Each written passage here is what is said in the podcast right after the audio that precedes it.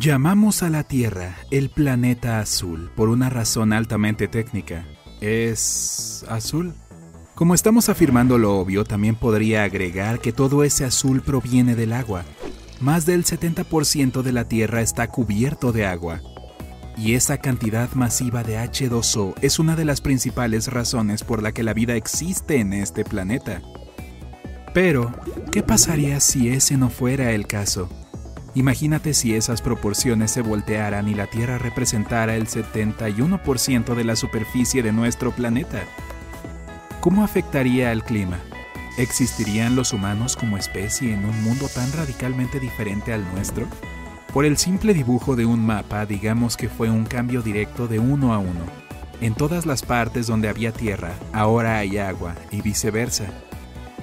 El Océano Atlántico, el continente de la Atlántica, los grandes lagos, las grandes islas. Además, supongo que tendríamos que cambiar el nombre de este planeta a agua o algo así. Ahora que eso está resuelto, hablemos sobre lo que el océano puede hacer por ti. El planeta Tierra debe su clima relativamente templado a varios factores, y su abundancia de agua es uno de ellos. Cada año más de 71 billones de litros de agua se evaporan de los océanos del mundo, llevándose mucho calor.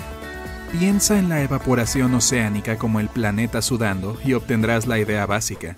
El agua también es mucho mejor para absorber calor que la Tierra, razón por la cual las regiones costeras tienden a tener un clima más moderado que las áreas de interior en la misma latitud.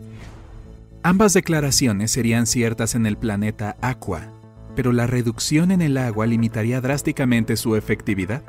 La tierra sólida prefiere reflejar el calor en lugar de absorberlo, convirtiendo la tierra de arriba en un verdadero horno. Si bien la evaporación todavía ocurriría en los lagos y océanos, menos agua superficial naturalmente, significaría que se perdería menos calor a través de este medio.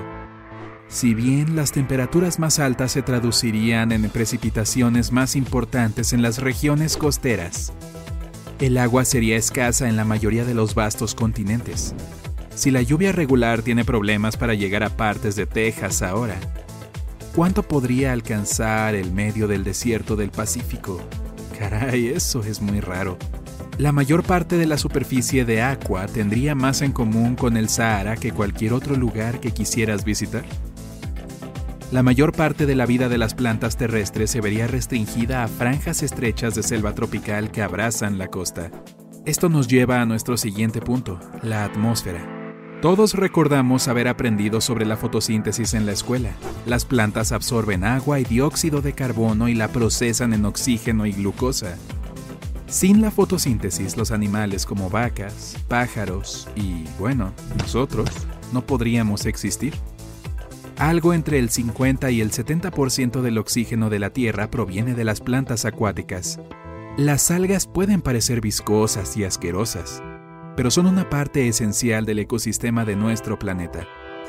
Quita la mayor parte del agua y esas plantas se irán con ella, dado que estos vastos desiertos no compensarán exactamente la diferencia. El resultado es un planeta con mucho menos oxígeno y mucho más dióxido de carbono. Esto tendría dos efectos principales. Uno es que sería mucho más difícil respirar en la superficie del planeta. Sería como si el mundo entero existiera por encima de 3.000 metros. Mientras tanto, los niveles más altos de CO2 solo servirían para aumentar aún más la alta temperatura de Aqua. El tiempo entre las edades de hielo y la duración de los periodos interglaciares sería mucho mayor. Además, los efectos de la contaminación del aire en el clima de agua se sentirían mucho antes que en la Tierra. El aumento de las temperaturas y la reducción del oxígeno naturalmente tendrían un profundo efecto en cualquier cosa con vida en el planeta.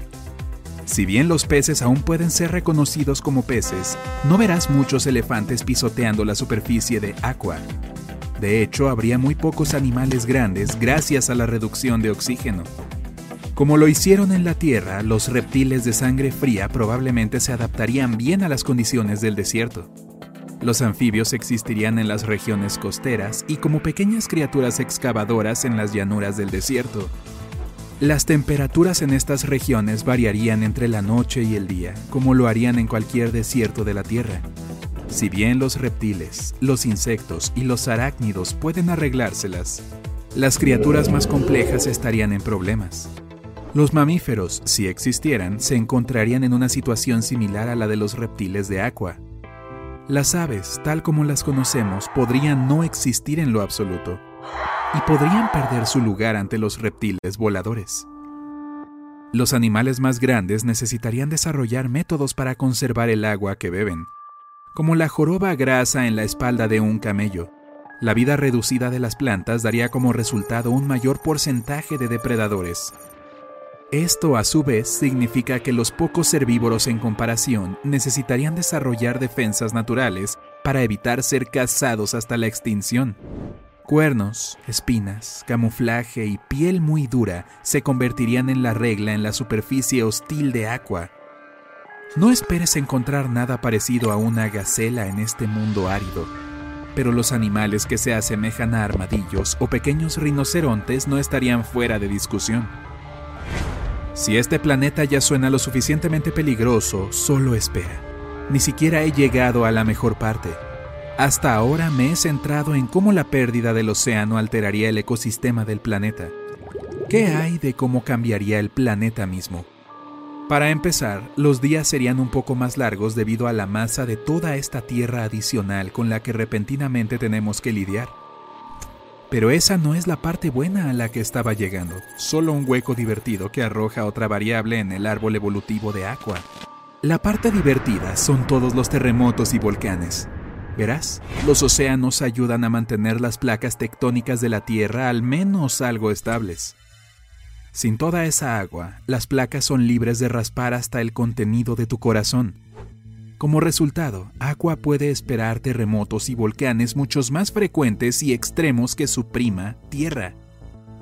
Bueno, he cubierto el clima, los animales e incluso cómo el abandono del océano afectaría al planeta. Pero, ¿qué pasa con las personas? Asumiendo que los humanos o algo similar a nosotros pudiera sobrevivir en Aqua.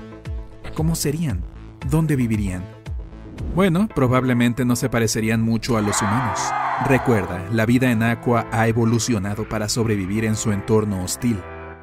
Si alguna especie va a sobrevivir el tiempo suficiente para desarrollar una civilización, lo más probable es que necesite al menos algunos de los rasgos que mencioné anteriormente. Dado su dominio en la superficie de agua, los reptiles son la mejor apuesta para desarrollar inteligencia. Si bien estos hombres lagartos, llamémoslos lagarnos, evolucionarían para sobrevivir en el desierto, eso no significa que automáticamente querían permanecer ahí para siempre. Es razonablemente seguro asumir que los habitantes de Aqua construirían sus hogares en muchos de los mismos lugares que los humanos encontrarían deseables. La mayoría de la civilización lagarna se centraría en los pocos ríos y océanos que salpican la superficie de Aqua. Los ríos serían una herramienta crucial tanto en la agricultura como en el transporte y la lluvia regular que experimentan las zonas costeras las haría ideales para el cultivo y el apoyo a las grandes ciudades. Históricamente, los humanos han competido ferozmente por el control de valiosos ríos, puertos y tierras de cultivo. Es natural suponer que lo mismo sería cierto en un mundo donde todas esas cosas son pocas y distantes entre sí. La falta de límites naturales facilitaría la propagación de lagarnos en todo el planeta sin embargo, aferrarse a cualquier tierra colonizada sería más fácil decirlo que hacerlo. Desde la edad de piedra hasta la invención del ferrocarril, la forma más rápida de llegar a cualquier lugar era en barco. Las vastas extensiones de desierto de Aqua demostrarían ser una barrera mucho más significativa que los océanos de la Tierra. Los barcos cruzan el mar todo el tiempo, pero ¿cuántos de ustedes están interesados en cruzar el desierto del Sahara? Se puede hacer, pero no es divertido, fácil o práctico. En nuestra versión de la Tierra, esa frontera efectivamente dividió a África en dos continentes separados. En Aqua, los vastos desiertos jugarían el mismo papel. Las sociedades pueden surgir en las costas del Océano Eurasiático e incluso pueden estar interconectadas pero el contacto con las civilizaciones a lo largo del mar de América del Norte siempre sería raro y difícil. los otros mares seguirían siendo una tierra misteriosa y distante hasta el equivalente del lagarno del siglo XX. Solo con el advenimiento de los aviones modernos, los viajes intermarinos serían prácticos y las sociedades que habían evolucionado por separado durante miles de años finalmente podrían interactuar. Pero al final del día, todas estas son solo conjeturas. ¿Cómo crees que sería el mundo si solo tuviera un 20% de los océanos? Cuéntamelo en los comentarios. Si aprendiste algo nuevo hoy, deja un me gusta a este video y compártelo con un amigo. Y aquí tienes otros videos que de seguro disfrutarás. Simplemente haz clic en el de la izquierda o la derecha.